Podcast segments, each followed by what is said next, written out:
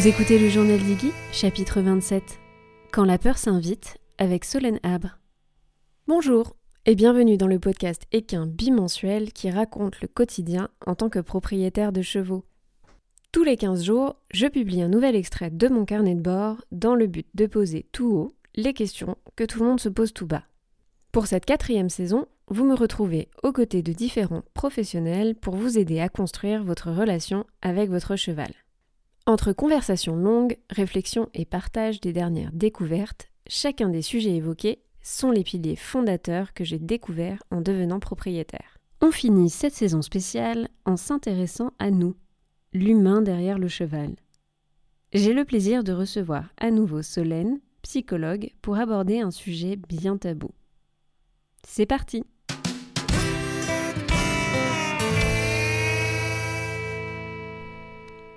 De quoi avez-vous peur?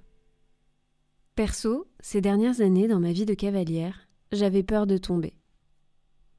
Parce que j'avais pas envie de me faire mal, et j'avais pas envie de me casser quelque chose non plus. Quelque chose qui m'handicaperait dans mon quotidien. En devenant propriétaire, j'ai découvert que la peur faisait un peu partie du welcome pack de démarrage. Des fois, elle pointe le bout de son nez avant même le début de l'aventure d'ailleurs. La peur de se tromper, par exemple. Ai-je fait le bon choix? Ai-je raison de devenir propriétaire? Est-ce que c'est fait pour moi? Et j'en passe. En devenant propriétaire, je me suis rendu compte que personnellement, mais aussi tout autour de moi, l'émotion peur gagnait du terrain. Et plus elle gagnait du terrain, plus je me faisais la réflexion que chacun, chacune autour de moi, s'employait pourtant à la masquer et à la garder pour soi.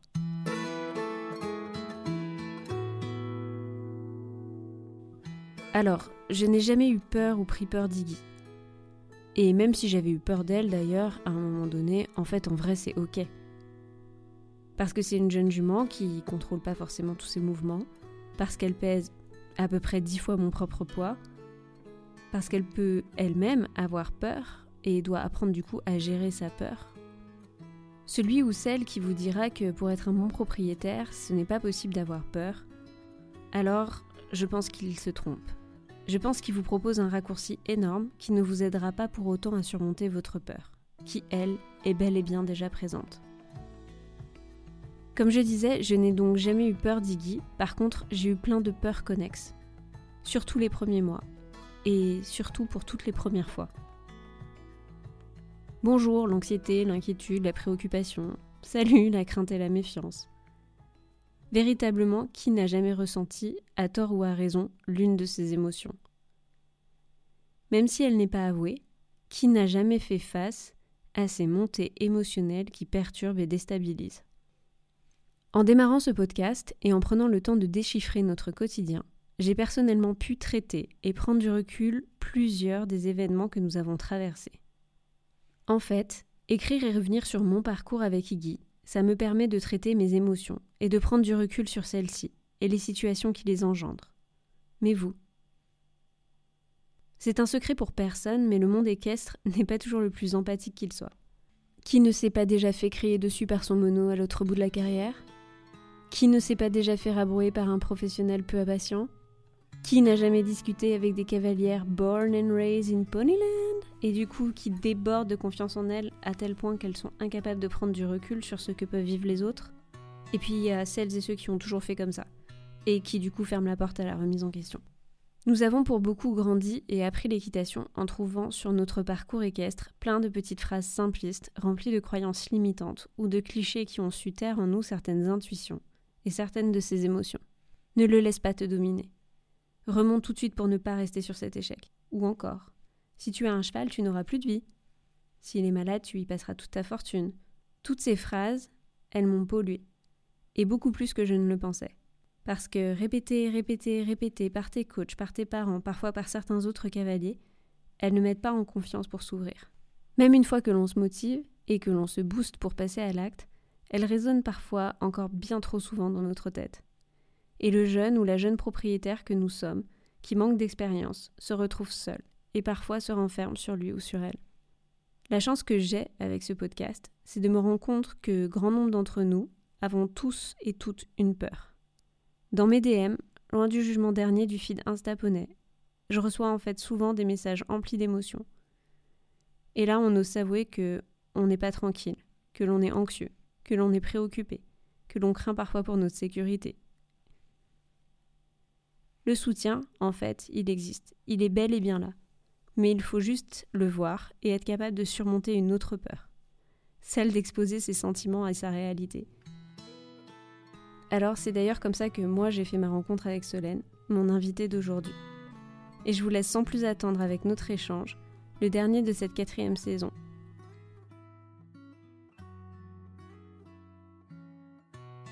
Salut Solène, merci d'être avec moi. Alors, pour les auditeurs qui écoutent euh, le journal d'Iggy, vous connaissez déjà Solène puisqu'elle avait accepté euh, ma proposition d'invitation pour le chapitre 10, euh, je crois, 11, Existe-t-il un Pony Blues? Néanmoins, vu qu'on a plein de nouveaux auditeurs et auditrices, est-ce que Solène, tu peux commencer un petit peu par te présenter avant qu'on en vienne au sujet d'aujourd'hui? Bien sûr. Déjà, tout d'abord, c'est de nouveau un grand plaisir de travailler avec toi et de venir sur ton podcast. Euh, pour me resituer, donc je m'appelle Solène et euh, j'ai un compte Instagram My. Hop, hop, hop, hop, hop.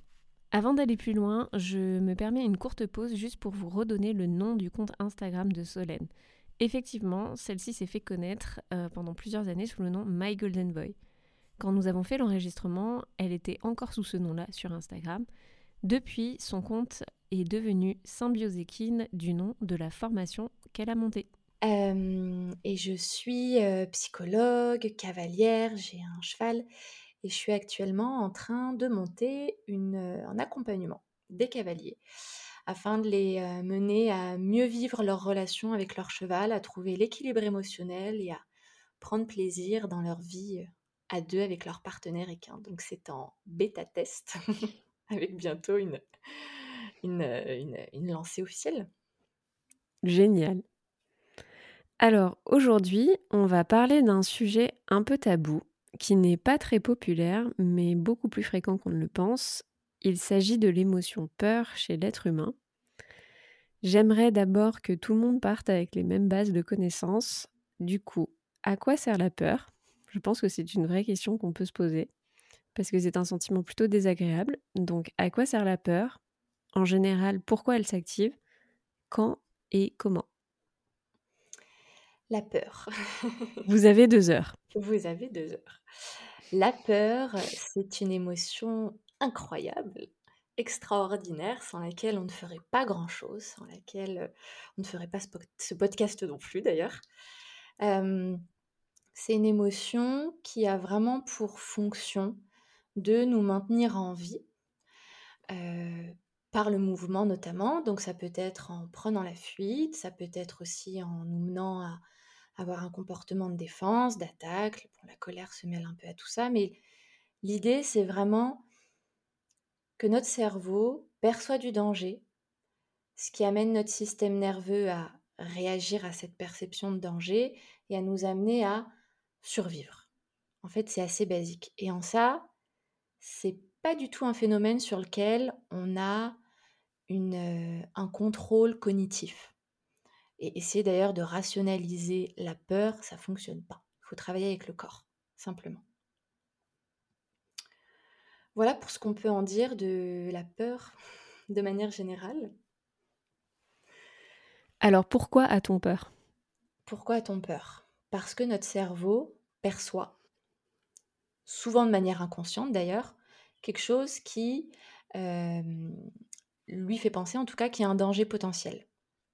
Dans le doute, il vaut mieux avoir peur et ensuite se rassurer, en tout cas l'organisme se rassure et dit bon ah, ça va, plus de peur que de mal, il n'y a pas eu de danger, plutôt que de ne pas avoir peur et de se mettre en danger justement et de prendre le risque potentiellement, parce que c'est ça la finalité, de mourir. Donc tout un tas de choses, d'événements peuvent créer de la peur, que ce soit des choses qui soient complètement réelles, propres à notre environnement, un bruit très fort, on a failli tomber, bon, tout un tas de choses qu'on peut vivre dans notre vie quotidienne, réelle, concrète, mais aussi tout ce qui va toucher à la sphère, en tout cas pour les humains, à la sphère des croyances. donc ça, ça va être tout un pan beaucoup plus large. On va appeler ça des peurs irrationnelles, c'est-à-dire que il y a pas, c'est pas un lion qui est physiquement devant nous. C'est vraiment nos croyances qui vont activer un système de peur et qui vont générer, pour le coup, la même émotion peur, les mêmes réactions physiologiques, etc. Mais la prise en charge va être différente. On va pas s'en occuper tout à fait de la même manière. Un peu quand même, mais pas à 100%. Ok, super. En fait, j'aimerais qu'on continue un petit peu de creuser. Parce qu'en fait, quand on regarde le tableau des émotions, sous le mot peur, il y a, on va dire, plein de tonalités. Je ne sais pas si c'est le bon mot. Ouais, ouais, ouais. De tonalités qui sont inscrites, comme l'angoisse, l'anxiété, etc. Donc, est-ce qu'on pourrait Enfin, en fait, comment ça se fait? Est-ce que c'est ce que tu étais en train de nous dire Que la peur aujourd'hui se décline, on va dire, à différents niveaux? Et est-ce que il y a ou il n'y a pas une, sorte de, prédisposition à être plus enclin à avoir peur entre deux êtres humains ou en tout cas plus de prédisposition à être touché par une de ces variations de la peur Alors, c'est une question qui est hyper intéressante, comme beaucoup. En général, nos expériences de vie vont, peuvent créer des sensibilités plus ou moins fortes, du coup, au stress, et donc générer plus ou moins facilement de la peur. Typiquement, plus on vit des événements stressants, sachant que déjà, un fœtus, son système nerveux, son système de stress est activé, donc il commence déjà à ressentir du stress. Plus il y a des gros stress, plus ils sont chroniques, plus ils sont précoces, plus notre système nerveux va devenir en quelque sorte sensible et s'activer, se suractiver face au, je mets des guillemets, moindre petit stress. Donc ça c'est vrai, c'est une réalité. Alors des fois, attention, quand on se suractive face au stress, c'est pas que ce qu'on imagine, c'est-à-dire avoir une réaction disproportionnée, très forte, des crises de larmes, des crises de colère, des crises de panique, quelque chose qui est très voyant, qui est très volcanique. Ça peut tout à fait être aussi dans l'autre sens et être avoir un mode d'expression beaucoup plus froid qui va être sous forme plutôt d'anesthésie, de contrôle de soi, de contrôle des émotions. C'est juste une autre manière en fait de d'exprimer son stress, d'y réagir. Donc il y a ça.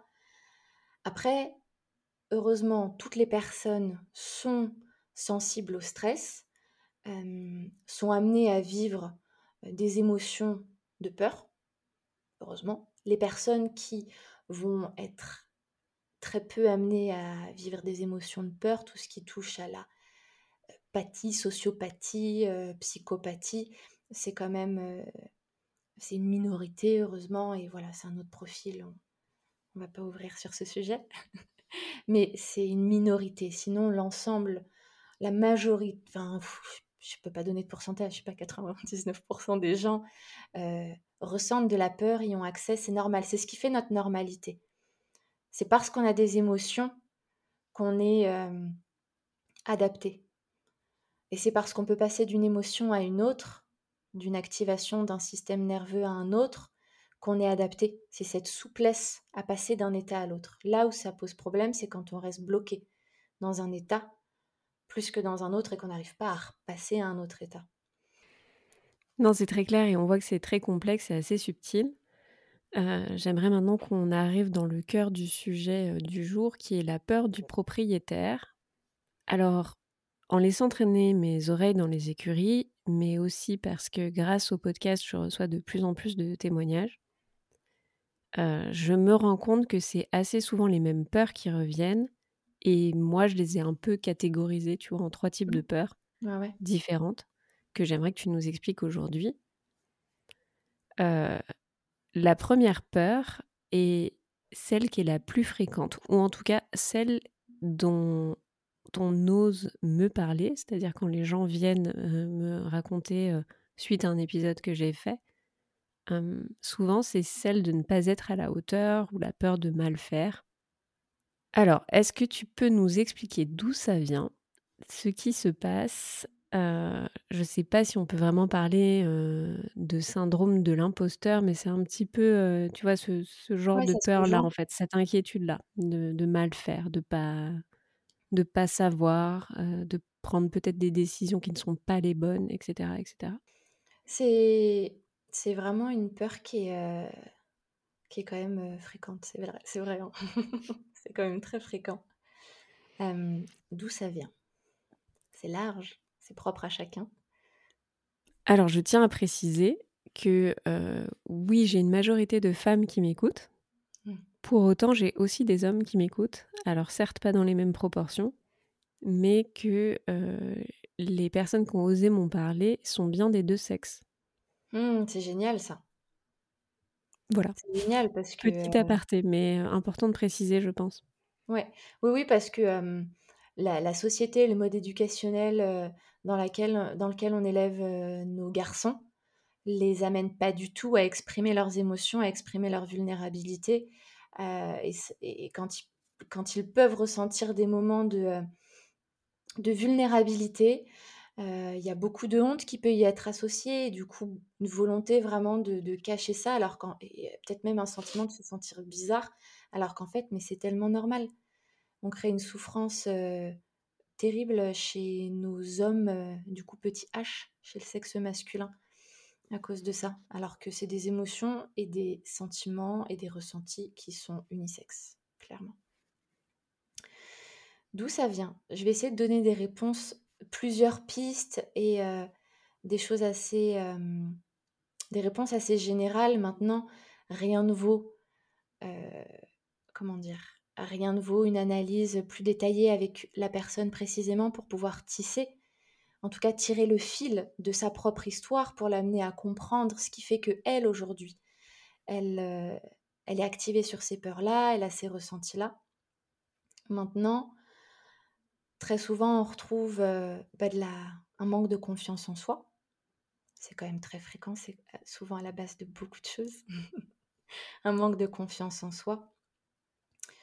C'est surtout ça finalement, parce que si j'ai confiance en moi, j'ai confiance dans les décisions que je prends, j'ai confiance dans mes choix, et ce, même, enfin comment dire, et ce, malgré ce que les autres peuvent me dire, ce que les autres professionnels peuvent me dire, ça ne veut pas dire que je ne peux pas entendre ce que l'autre me dit.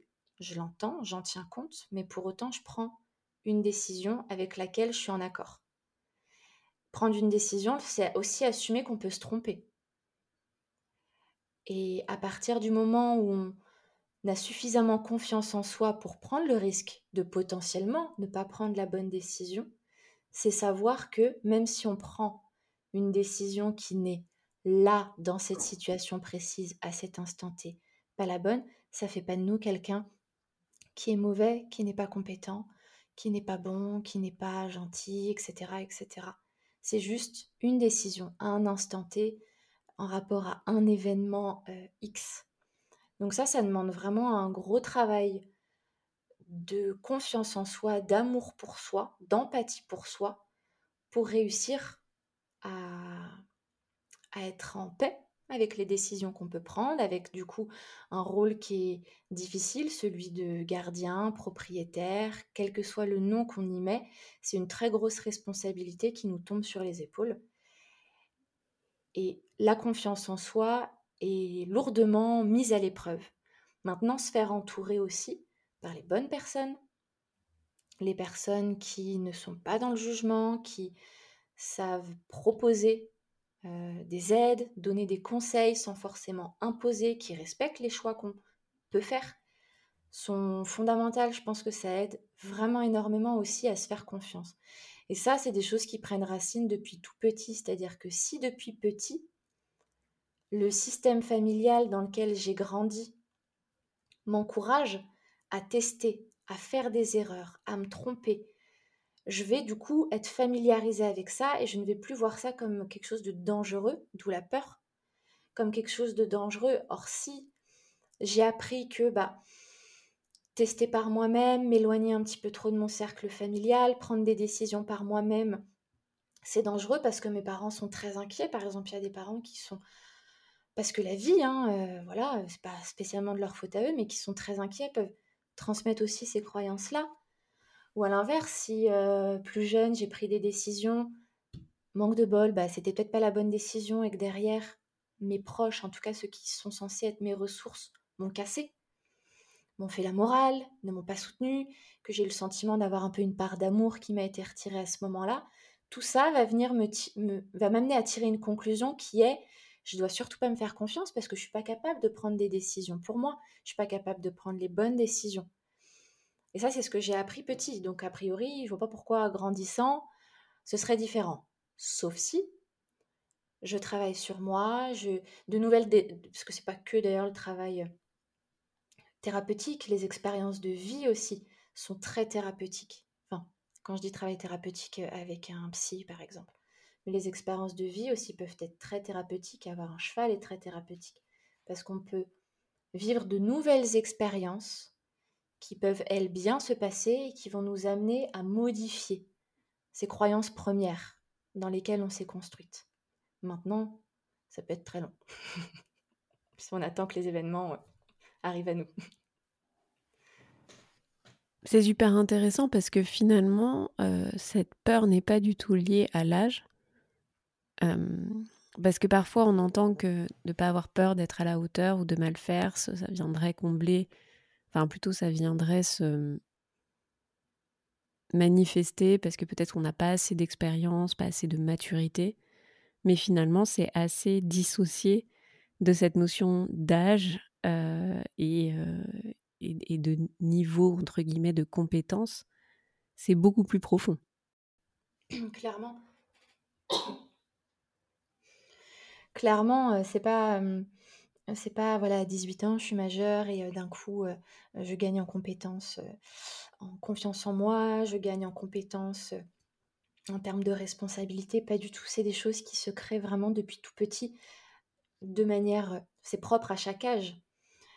il peut y avoir l'effet inverse, c'est-à-dire que d'ailleurs, si depuis tout petit, on est surresponsabilisé, ce qu'on va appeler ses enfants parents, ça va amener ces enfants à se construire en ayant pour habitude de prendre les décisions, d'assumer l'entièreté des responsabilités.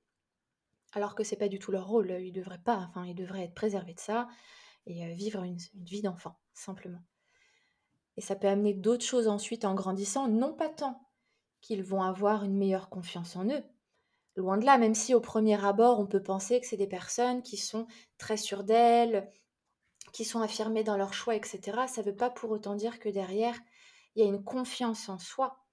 Au contraire, c'est juste qu'il y a une telle, un tel stress qui est présent depuis petit, parce qu'il y a eu des responsabilités lourdes à porter depuis jeune, quel que soit l'âge, 5, 10, 15, depuis jeune en tout cas, qui fait qu'aujourd'hui, adulte, je continue d'agir comme ça et je continue en étant par exemple très... Euh, très fermée dans, mon débat, c'est-à-dire que je prends une décision et je laisse pas la possibilité aux autres de discuter un petit peu avec moi. Je, je reste fermée parce que j'ai appris à ne me faire, j'ai appris à ne faire confiance qu'à moi. Pour autant, dès qu'on creuse un petit peu, ces personnes-là, elles sont hyper anxieuses et au fond, elles, elles ne sont pas forcément très rassurées avec les décisions qu'elles prennent. Elles auraient grand besoin d'être aussi porter, soutenu, de pouvoir un peu se reposer sur d'autres et que l'autre puisse aussi porter par moment, équilibrer un peu plus les responsabilités et les prises de décision.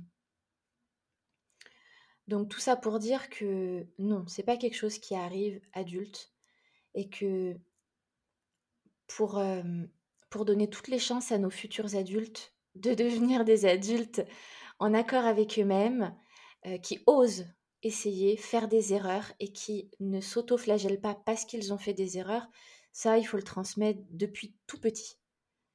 Tout, tout, tout petit. Et même si un enfant ne sait pas parler, ça se transmet déjà. Effectivement, on, dit souvent que euh, le cheval apprend par essai erreur, mais on oublie que nous, êtres humains, on fait pareil en fait. Bien sûr. Euh, on peut pas. Après, je veux bien si quelqu'un a la recette magique euh, un logiciel qu'on intégrerait dans notre cerveau et qui fait qu'on a la réponse parfaite. Mais ce serait tellement triste, on serait des robots. une histoire, elle est belle parce qu'elle est faite aussi d'erreurs et c'est comment est-ce qu'on rebondit de ces erreurs que ça va venir créer un lien unique avec notre cheval, avec les autres. C'est ça qui fait notre unicité. Sans ça, c'est triste, on serait tous pareils, euh, ce, serait, ce serait tellement triste. Alors la deuxième que j'ai constatée, qu'on m'a souvent reportée, finalement on vient presque peut-être de commencer à en parler, à en toucher du bout du doigt, c'est cette peur qui va être liée à la perte de contrôle.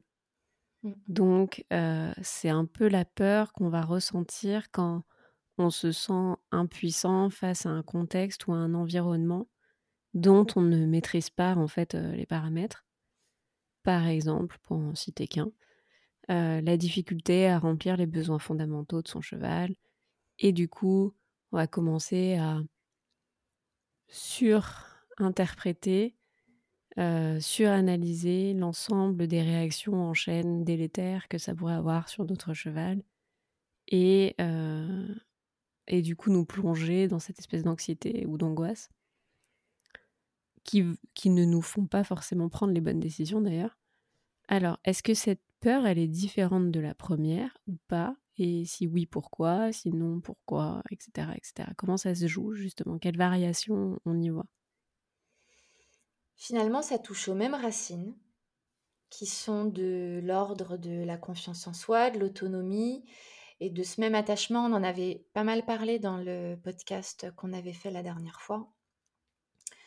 Cette notion d'attachement qui vraiment nous construit et nous aide à obtenir, en tout cas, cette souplesse, ces capacités d'adaptation aux événements de vie que l'on traverse et à accepter notamment des moments d'impuissance.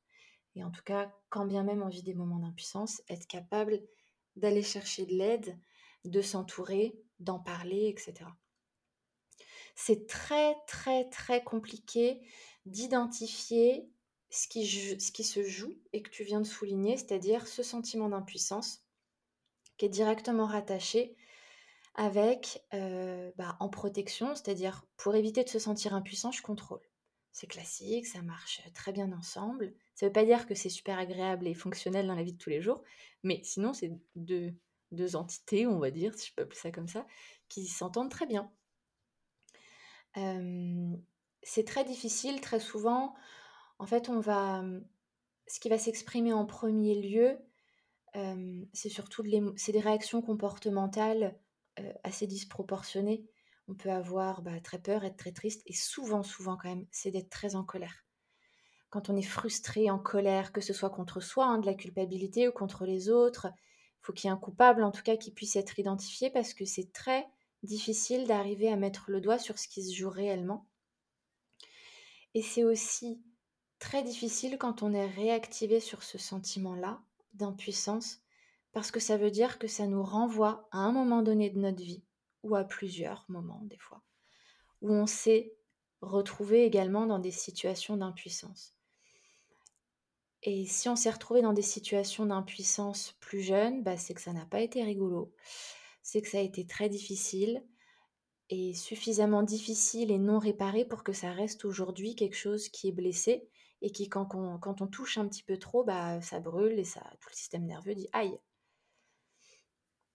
Donc ces réactions, en fait, fortes en émotion, viennent souvent cacher un sentiment d'impuissance. Alors pareil, hein, il faudrait prendre individuellement chaque situation et pouvoir euh, vraiment euh, tirer le fil pour voir si c'est rattaché à ça ou pas, mais admettons que c'est rattaché à ça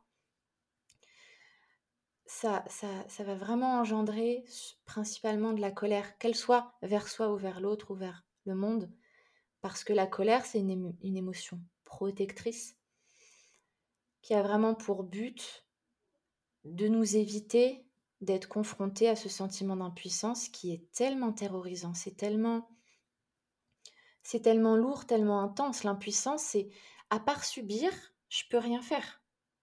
Donc Soit il y a un mécanisme de lutte pour sortir de l'impuissance qui se met en place, comme de l'hyperactivité, euh, tester un milliard, là si on reste sur les besoins du cheval, euh, je sais pas, euh, observer un maximum le comportement de notre cheval, tenir une grille ultra détaillée, en rêver la nuit, prendre mille et un cours, voilà, est dans une hyperactivité obsessionnelle.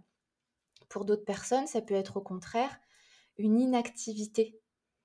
Et on retombe sur ce que j'avais un peu abordé là au tout début euh, du podcast, c'est-à-dire des personnes qui ne vont pas réussir à bouger, que ce soit eux ou pour leur cheval, à prendre une décision par exemple, et en tout cas à faire, à se sortir de cette situation émotionnelle dans laquelle ils se trouvent. Et là, on est sur de l'immobilité, sur de l'anesthésie, on est sur de la réactivation euh, de, trauma, hein, c'est clair. Pour ceux à qui ça parle un petit peu le système nerveux, on est euh, sur la voie dorsale. En tout cas, euh, voilà, pour ceux à qui ça parle. le contrôle va permettre, pour certaines personnes, de ne pas se laisser tomber dans ce sentiment d'impuissance et de ne pas du coup se renvoyer une mauvaise image d'eux-mêmes qui serait bah vraiment je suis vraiment un mauvais propriétaire, j'arrive même pas à répondre aux besoins de mon cheval, pourtant je le sais qu'il faut que je fasse ça et de l'autoflagellation et de la culpabilité qui finalement fait pas avancer le schmilblick vraiment. Rien de tel pour sortir de ces états-là que d'en prendre conscience. C'est le plus dur, c'est ce que je répète toujours, c'est un chemin qui est difficile de prendre conscience de, soi. Ça s'apprend, ça se met en place petit à petit. Et une fois que ça s'est mis en place, moi je le vois vraiment comme 50% du, du trajet, du parcours qui est fait. Parce que c'est dur, mais une fois fait, c'est énorme ce qui est acquis. Et bien sûr, eh bien, pouvoir ensuite aller apaiser ses ressentis d'impuissance, apaiser ce en quoi, ce avec quoi c'est rattaché, Qu'est-ce qui est à la base de ce sentiment d'impuissance en fait? Qu'est-ce qui se rejoue? Je peux donner un exemple? Bien sûr. Ok, parce que j'ai un très bel exemple parlant. Mon cheval euh, vivait euh, tout un tas de blessures. Mon cheval est compliqué, hein. les relations avec les autres sont pas évidentes, euh, ça castagne beaucoup. Mais là où il était, il y avait vraiment beaucoup de blessures, c'était un gros troupeau, ça lui convenait pas du tout. Je vivais extrêmement mal le fait qu'il soit blessé, etc. Pour autant, j'ai mis deux ans à réussir à le changer de pension et aller vers quelque chose qui aujourd'hui lui convient mieux. Il continue de se castagner parce que voilà, il a son tempérament, mais c'est lui vit beaucoup mieux son mode euh, de vie. Mais j'ai mis deux ans. Pourquoi? Tout simplement parce que je me suis retrouvée moi-même dans ce sentiment d'impuissance et dans cette incapacité à réagir, à prendre des décisions pour essayer, peut-être me tromper, mais au moins essayer. Et évidemment que ça me coûte rien en soi de changer mon cheval de groupe ou de pension, il y a pire dans la vie. Mais ce que ça venait réactiver chez moi venait retoucher à des événements de ma vie beaucoup trop enquistés, beaucoup trop traumatisés pour que je puisse réagir à ce que vivait mon cheval. Et c'est seulement en fait quand j'ai pu travailler ça de mon côté, comprendre ce qui se jouait, nettoyer ces choses-là, et distinguer ce qui, relevait de ma vie d'avant et ce qui relève de mon présent, que j'ai pu passer à l'action, essayer. Et ça a fonctionné d'ailleurs. Enfin, ça aurait pu échouer, hein, mais là en l'occurrence, pour mon cheval, ça a été, euh, ça a été efficace. Donc voilà, c'est un exemple qui, j'espère, aidera à comprendre un petit peu le lien qui se joue en fait. On est l'humain qu'on est aujourd'hui et l'accumulation d'un ensemble d'expériences de vie. On n'est pas un être neutre toutes les secondes. Donc, on est le fruit de nos expériences, on réagit et on fait face à ce qu'on vit en fonction de nos expériences. C'est ça la survie. Hein. C'est très intéressant. Euh, ça m'emmène à la troisième peur qui est la plus... Alors moi, je qualifierais de plus tabou euh, parce que celle que l'on ose le moins confier peut-être. Pour autant, je ne sais pas si je peux dire que c'est la moins fréquente, et je suis pas sûre. Euh, c'est la peur que c'est la peur qui nous envahit lorsque l'on prend peur justement de notre animal. Alors c'est moi qui vais citer trois exemples concrets pour que chacun, euh, chaque auditeur puisse bien se projeter. Euh, lorsque par exemple notre cheval va exprimer, enfin va s'exprimer avec force plutôt, pour la première fois devant nous, et que par exemple il va se cabrer ou qu'il va jeter euh, un coup de cul, euh, on est souvent un peu saisi, euh, surpris, et on peut avoir ce sentiment de se dire Oula, je suis pas passé loin. Et puis peut-être se mettre à y repenser, et puis peut-être se mettre à commencer à douter de est-ce qu'on va y arriver ou pas, etc., etc. La deuxième, enfin plutôt le deuxième exemple, c'est aussi bah, justement si on prend un coup, volontaire ou involontaire d'ailleurs. je veux dire, la probabilité en étant propriétaire qu'on se fasse marcher sur le pied, qu'on se prenne un coup de pied, un coup de tête, enfin voilà, voulu ou pas voulu, elle est quand même en fait très probable parce que même si on fait très attention et qu'on privilégie la sécurité, il y a des fois, on a l'impression de maîtriser l'environnement et du coup, on se relâche et ça peut arriver. Et pour autant, bah, quand ça arrive, ça nous, de, nouveau, ça nous rappelle en fait un petit peu que ça peut être dangereux, justement. Et on, on en avait peut-être douté que ça pouvait être dangereux. Le troisième exemple, c'est lorsque notre cheval, lui, va prendre peur mmh. et que justement, notre seule présence ne va pas suffire à l'apaiser. Et là, euh, on se retrouve potentiellement aussi en situation de danger immédiate parce qu'on n'est pas capable euh, de gérer sa peur à lui. Alors là, ça revient aussi avec la notion de contrôle. Mais euh, en fait, dans ces trois situations qui, en fait, sont assez fréquentes, c'est pour ça que je dis, c'est peut-être la peur la plus taboue, mais en tout cas, euh, les événements qui peuvent engendrer cette peur, eux, sont fréquents. Euh, elle ne va pas être vécue de la même manière par tout le monde, ça c'est sûr. Il y a des cavaliers qui vont très vite le surmonter, d'autres pour qui ça va être ah, bah en fait là, comme si quelque chose s'était un peu brisé en fait. Et je ne sais pas si c'est le choc que l'on subit au moment, euh, où finalement on se rend compte que notre relation, elle est remise en question par l'animal euh, et que ça nous dépasse. Donc, quelle est cette peur si particulière qui s'installe? Est-ce que c'est la même que les deux précédentes et que c'est une fois de plus une variation? Euh, Quel est le mécanisme derrière qui s'installe à ce moment précis et qui pour moi, c'est pareil, peut être très insidieux, c'est-à-dire peu derrière, on peut avoir du mal à s'en débarrasser. Il y a deux choses que j'entends dans ce que tu dis, et d'ailleurs que, que j'ai moins creusé là juste avant sur la question du manque de contrôle, c'est que c'est c'est dur d'accepter qu'on n'a pas de contrôle sur tout, mais c'est un travail à faire, un travail d'acceptation à faire qu'en effet, nous n'avons pas le contrôle sur tout, en tout cas tout ce qu'on aimerait. Encore moins quand on travaille ou quand on échange avec du vivant. on ne peut pas contrôler l'autre. On peut travailler sur soi, ce qui va amener des réactions différentes chez l'autre, mais c'est parce qu'il y a une interaction qui se passe. Mais sinon, c'est compliqué de faire en sorte que l'autre fasse exactement ce qu'on veut. Ce qui fait qu'il y a deux choses. Il y a, un vrai travail d'acceptation à faire sur ça. Bah oui, je peux pas tout contrôler. Donc bah, des fois, j'ai manqué un signal et je me suis pris un coup, ou j'ai manqué d'attention, voilà. Il y a plein de facteurs qui font que. Mais le point principal que tu abordes, c'est, du coup, si j'ai bien compris, cette idée que, oh mon Dieu, mon cheval euh, m'a heurté, en tout cas m'a fait du mal, je mets des gros guillemets à ça, m'a fait du mal, euh, fin du monde quoi, catastrophe. M'a rejeté même, j'irais dire. Je pense qu'il y a cette notion de, de, rejet en fait euh, qui, qui peut amener aussi ce côté. Il y a l'amour quoi, l'amour. C'est comme si l'amour a été altéré.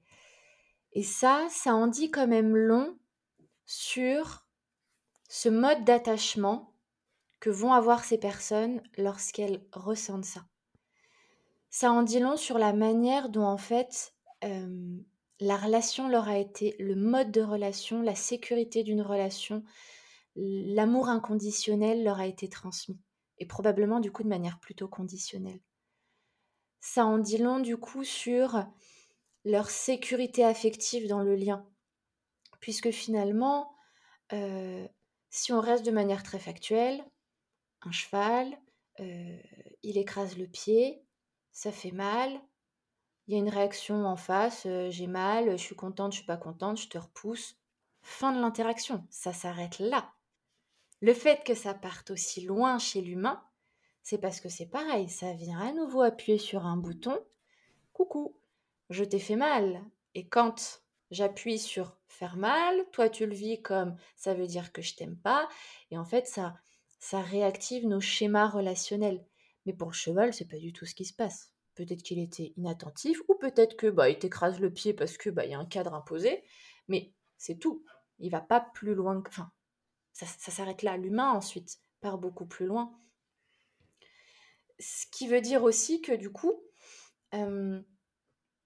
ce travail-là de d'amour inconditionnel, eh bien, il est à apprendre, il est à apaiser, de manière à pouvoir avoir des conflits, des désaccords avec son cheval, sans que ça vienne remettre en question l'amour que l'un peut avoir envers l'autre.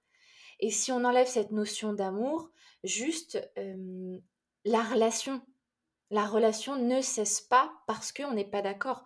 On peut très bien aimer profondément quelqu'un et pas être d'accord avec lui. C'est un travail, bien sûr, c'est un travail sur soi pour en arriver à ça, mais c'est tout à fait possible et c'est ce vers quoi on veut tendre.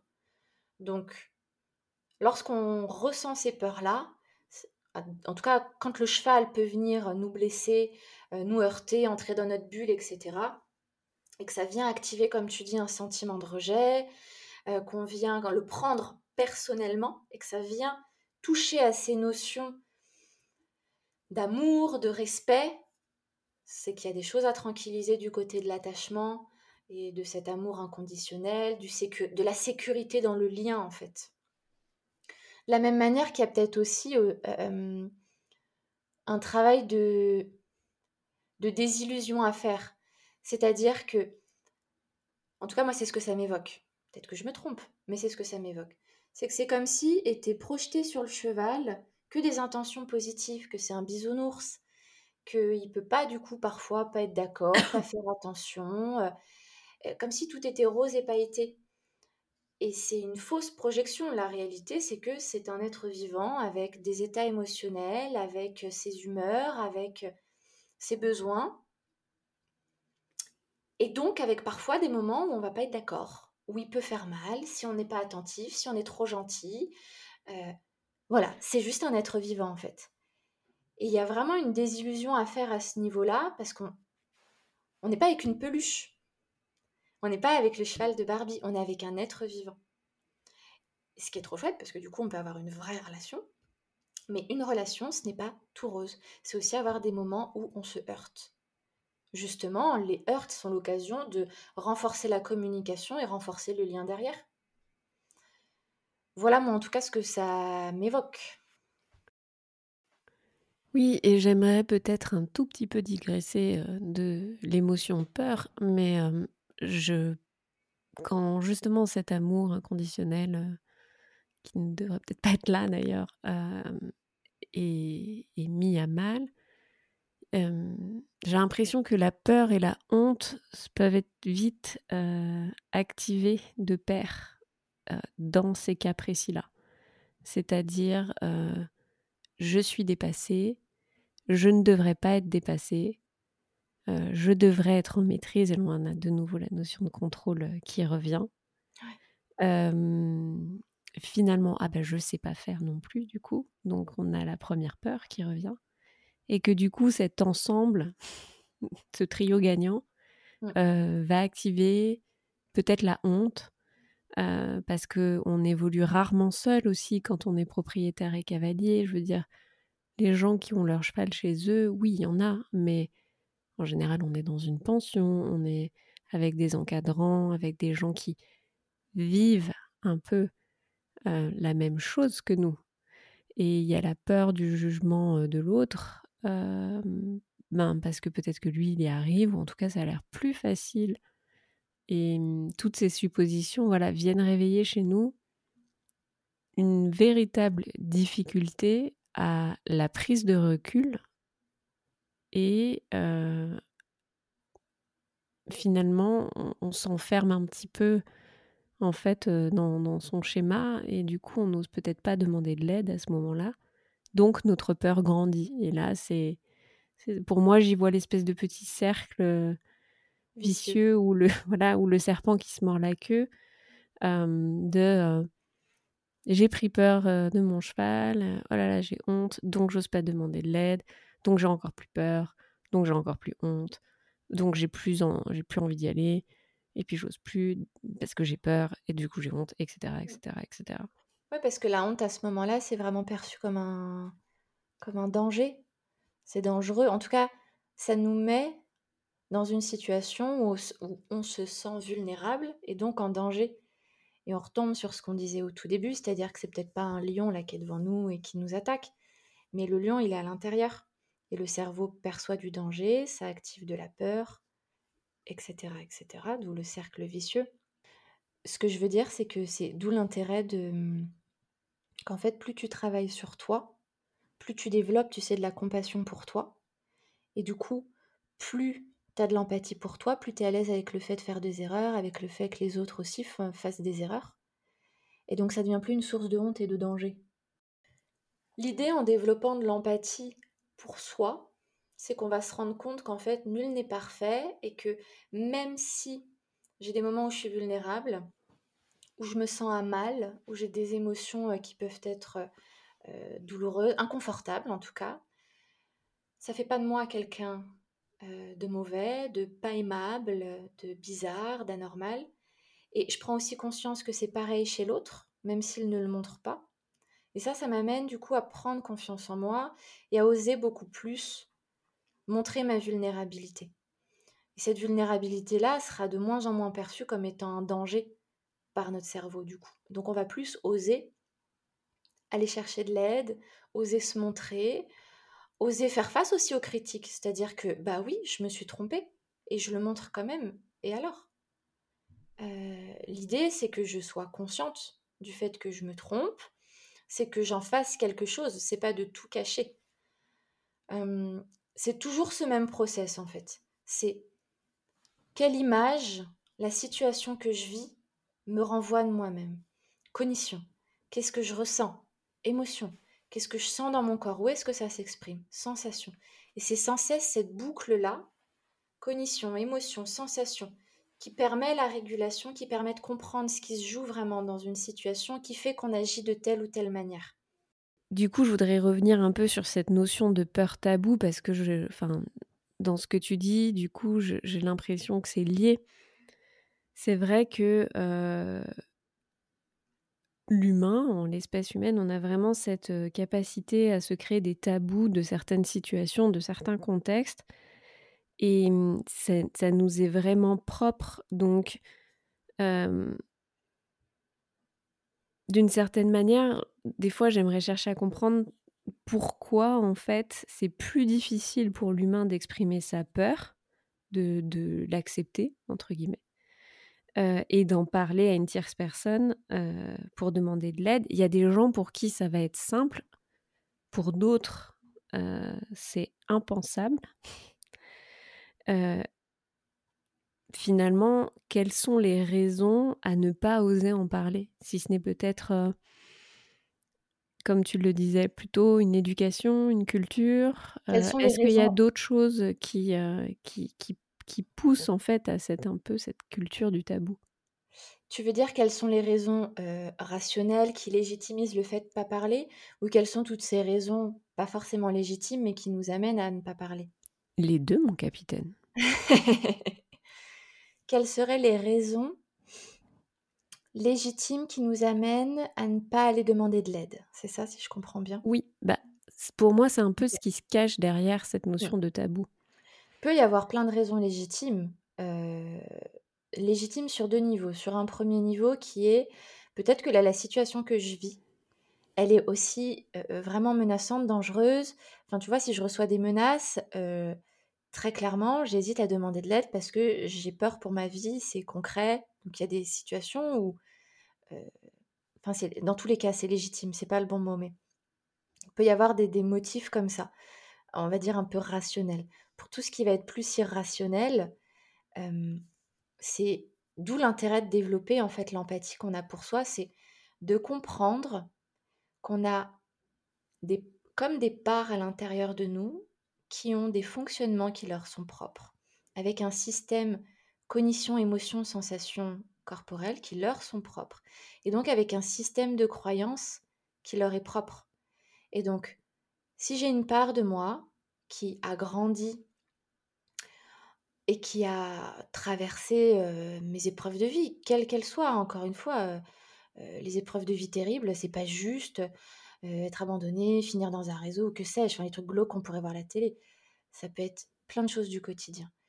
Et donc, si cette part de moi qui a traversé ces, événements de vie, pardon, a appris à y faire face en se taisant, et que elle vit avec cette croyance que je ne peux compter que sur moi, que demander de l'aide, en fait, ça empire les choses. Ou demander de l'aide, bah, il se passe rien souvent, il y a ça aussi. C'est-à-dire que les enfants, ils parlent, ils demandent de l'aide, ou les, quel que soit l'âge, hein, et il se passe rien en fait. Bah ça, la chape de plomb, elle se referme, merci, au revoir.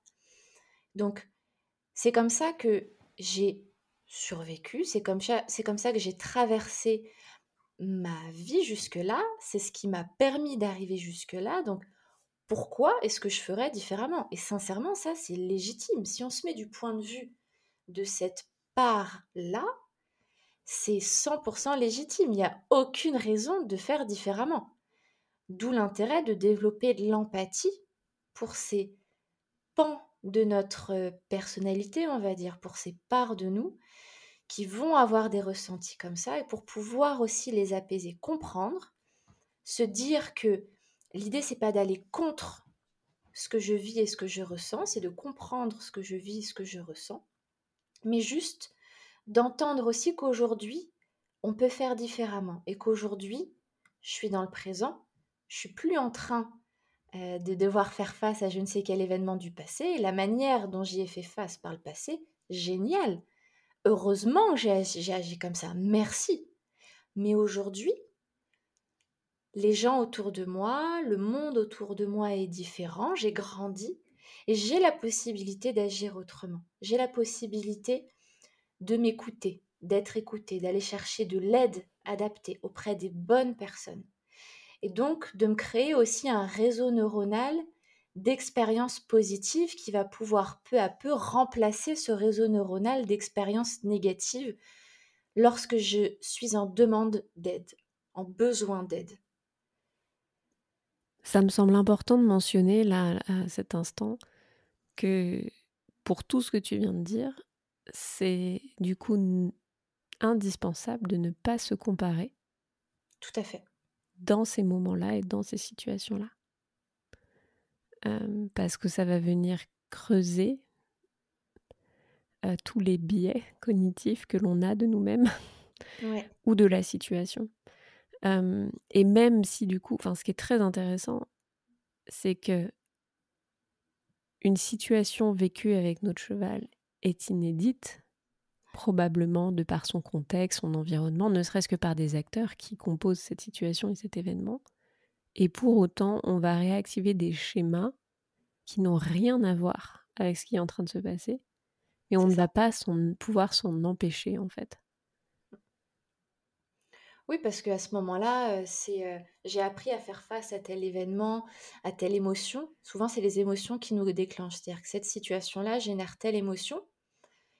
Les aires du cerveau qui gèrent les émotions et celles qui gèrent la mémoire travaillent ensemble. Donc, émotion connecte direct à mémoire, cette boîte à souvenirs qui va aller ressortir les souvenirs où il y a eu, grosso modo, hein, je schématise, mais ces mêmes émotions, ces mêmes sensations. On va voir un peu comment tout ça s'est passé. Est-ce que ça s'est bien terminé ou pas? Et puis, bah, en fonction de ce qu'on retrouve, on va réagir pareil, de manière à s'en sortir. Donc, c'est très souvent inconscient, d'où tout ce process de conscientisation de ce qui se joue à l'intérieur de nous, cognition, émotion, sensation. C'est cette boucle-là. En tout cas, moi, enfin, que ce soit moi ou les psychologues qui travaillons de cette manière-là, c'est vraiment notre base pour rendre les personnes autonomes ensuite dans la compréhension de ce qu'ils vivent et dans les réponses qu'ils peuvent s'apporter derrière. Et la régulation, c'est ça l'idée. Et sortir des fameux schémas que tu évoquais. Très rapidement, j'aimerais donc qu'on résume euh, tout ce qui vient d'être dit par un peu euh, le mode d'emploi qu'il faudrait suivre quand la peur se déclenche, quelle que soit la peur. Alors, peur liée à un danger, on se met en sécurité tout de suite. Mon cheval se cabre et m'envoie ses antérieurs dans la figure, par exemple. Euh, donc, on recherche à se mettre en sécurité et ensuite, on prend conscience. ouais, prendre conscience de ses émotions le plus tôt possible. Donc c'est pareil, c'est un apprentissage. Hein. Si j'ai jamais appris, ça s'apprend depuis tout petit. C'est les parents, en, tout cas les adultes, qui élèvent, qui accompagnent l'enfant petit, qui lui apprennent. Donc si aujourd'hui, à 40 ans, on me l'a pas appris, même à 85 ans, je peux pas le deviner. Donc c'est apprendre à prendre conscience de ses émotions pour pouvoir le plus tôt possible y réagir, comme tu dis, en se mettant en sécurité, physiquement et psychiquement. C'est-à-dire que je vis un danger, mon cheval se cabre.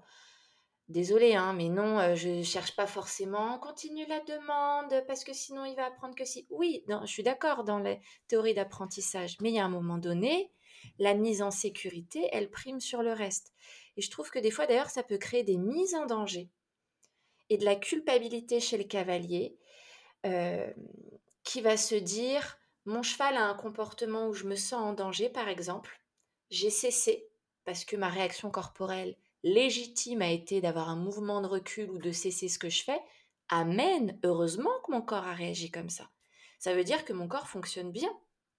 Mais comme j'ai appris que il fallait pas que je cesse de demander ça, sinon il va apprendre et se remettre en mouvement. Non, non, ah bah dis donc, vraiment, je suis quelqu'un nul. Non seulement j'ai peur de mon cheval, mais en plus, je fais de la merde, pardon, désolé pour ça, mais franchement, c'est lourd à gérer derrière. Donc oui, j'ai peur, désolé, mais j'arrête. Et je me mets en sécurité pour pouvoir réfléchir à ce que je peux faire pour la suite pour bah, soit me faire accompagner par quelqu'un qui n'aura pas peur lorsque mon cheval se cabre et aide mon cheval du coup à apprendre un comportement qui va dans un meilleur sens que se cabrer, ou je me fais accompagner pour apprendre à réguler mes émotions et à me sentir en sécurité, même quand mon cheval peut être impressionnant, avoir des mouvements, des comportements qui peuvent être même agressifs. Mais ça, je le diffère dans le temps. À l'instant T, je gère l'urgence afin que ça ne s'aggrave pas. Pour moi, c'est primordial. Donc, prendre conscience de son émotion, se mettre en sécurité pour pouvoir ensuite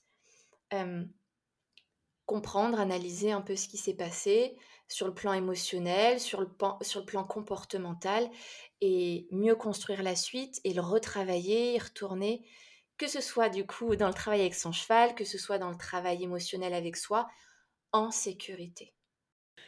Donc j'ai envie de faire un petit aparté blague pour mettre un peu de bonne humeur. Il y a une expression qui dit la peur n'évite pas le danger. Ouais. Mais c'est faux. La peur n'évite pas le danger. non. la peur est faite pour éviter le danger. Oui, oui, oui, oui. Oui, oui. Mais bon, c'est vrai que enfin, tu peux pas éviter le fait que euh, le monde, euh, le monde soit, plein, soit plein de dangers. Non, bien sûr. Mais la peur est faite pour éviter le danger. Ouais, ah bah ouais, c'est son rôle premier quand même. Voilà. Petite rectification et petit moment un peu. Euh, un peu light. un peu light. Avant d'attaquer la dernière question que j'aimerais te poser aujourd'hui, Solène, celle de la peur traumatique. Alors, je veux pas trop qu'on en dise, spoiler en vue d'un nouvel épisode.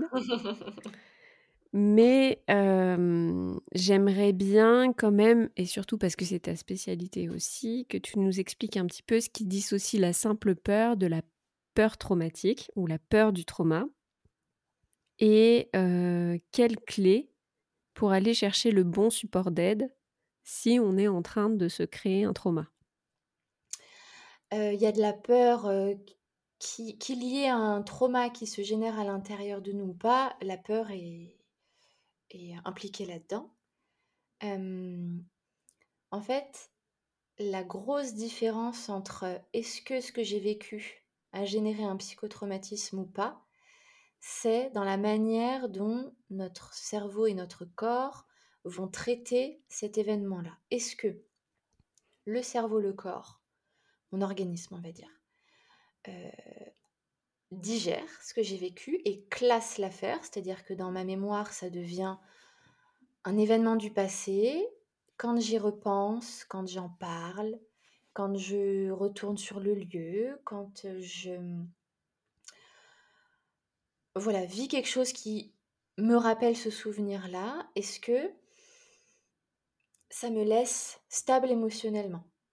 Ou est-ce que ça me déborde Et ça m'active fortement, ça déborde euh, d'émotions, euh, des symptômes de panique, euh, crise de larmes, des cauchemars, la boule au ventre, des maux de tête, bref, tout un tas de choses qu'on détaillera. Ou à l'inverse, du coup, même chose, hein, sur un pendant beaucoup plus froid, ça m'anesthésie, je ressens plus rien, voire j'oublie. J'oublie qu'en fait je suis revenue sur cet endroit. Bref, la mémoire, la mémoire s'anesthésie. Enfin, s'anesthésie pas, c'est plus complexe, mais enregistre pas bien ce qui se passe. c'est vraiment ça qui va faire la différence. S'il y a des symptômes de ce type-là, il y a de fortes chances que ce soit donc des symptômes post-traumatiques en lien avec un événement qui a fait trauma. S'il n'y a pas, bah, ça ne veut pas dire que ça n'a pas été un événement difficile, mais juste, ça n'est pas resté dans une zone de non-traitement dans ma mémoire. Dans une zone, enfin, ça, n'est pas resté comme un événement non traité dans ma mémoire que je revis comme étant encore d'actualité aujourd'hui. Parce que c'est ça surtout, c'est-à-dire que le cerveau, quand il reconnecte à ce souvenir, le vit comme étant encore en train de se produire dans le présent. D'où le fait que je revive à nouveau toutes mes émotions, toutes mes cognitions, toutes mes sensations corporelles que j'ai ressenties au moment du trauma, même si on est 15 ans plus tard. Parce que pour mon cerveau, cet événement-là n'est pas rattaché à une date. Il n'y a pas eu de temporalité. Il y a pas, voilà, le temps n'a pas passé. Leur traitement d'un trauma, c'est ça, c'est montrer que le temps a passé et qu'aussi horrible était cet événement, bah, il est fini. Et aujourd'hui, ça va. Merci Solène. J'en profite pour euh, rappeler donc que ta formation va ouvrir ses portes. Euh, là, tu es en train de finir euh, la première saison, on va dire. Exactement. donc cette formation, elle a pour but d'accompagner les propriétaires, les gardiens, dans l'exploration de leurs relations, justement pour comprendre ce qui se joue, justement, et pouvoir trouver ces fameuses clés de compréhension ça concerne bien évidemment en partie l'émotion peur dont on a parlé aujourd'hui. Donc si vous êtes sujet à ces peurs, voilà, Solène peut vous aider. En dehors de ça aussi, j'aimerais bien que, comme d'habitude, on demande des témoignages sur ce genre de sujet qui touche un petit peu plus à l'intime parce que souvent, on a besoin que, d'autres personnes ouvrent la porte pour y glisser le pied et pouvoir commencer à réfléchir sur soi-même. Donc voilà, est-ce que ça vous parle? Euh, est-ce que vous souhaiteriez en discuter par MP avec Solène ou par moi? Ou avec moi, pardon. Et puis la fois prochaine, s'il y a des questions. Et à la fois prochaine, s'il y a des questions. Ouais, on abordera les questions. Des fois, s'il y a des questions précises, c'est intéressant de traiter ces questions. Enfin, ça donne des exemples concrets ensuite sur lesquels s'appuyer mmh. pour le, podcast Trauma. Exactement. Un podcast trauma donc en préparation. Si vous souhaitez y apporter votre témoignage, euh, n'hésitez pas, je vais mettre en lien ma boîte email pour qu'on puisse prendre contact ensemble. Merci beaucoup Solène pour ton intervention aujourd'hui. À très vite. C'était chouette, merci. C'est déjà la fin de ce chapitre et de ma conversation aux côtés de Solène. Si celle-ci vous a plu, n'hésitez pas à partager le podcast sur vos propres réseaux sociaux et à nous laisser quelques étoiles. Comme vous l'avez entendu, n'hésitez pas non plus à venir nous contacter sur Instagram, Solène ou moi-même. Nous serons ravis d'avoir votre retour d'expérience au sujet de la peur et ou de répondre à vos questions. C'est déjà la fin de ce chapitre. Si vous avez aimé cet épisode, n'hésitez pas à partager le podcast sur vos propres réseaux sociaux, ni même à me laisser quelques étoiles. D'ailleurs, pour toutes celles et ceux qui écouteraient via Apple Podcast, ne soyez pas timides et laissez-nous un commentaire. Honnêtement, c'est ce qui permet de faire découvrir le podcast à d'autres personnes. Et je vous en remercierai jamais assez. Si vous ne vous êtes d'ailleurs pas encore abonné, c'est aussi le moment de le faire pour ne louper aucun des prochains épisodes à venir. On se retrouve ici dans 15 jours pour un nouveau chapitre et en attendant, vous pouvez aussi nous rejoindre, Iggy et moi, sur Instagram. On y est sous le pseudo iggy.journal. Merci de votre écoute et à bientôt.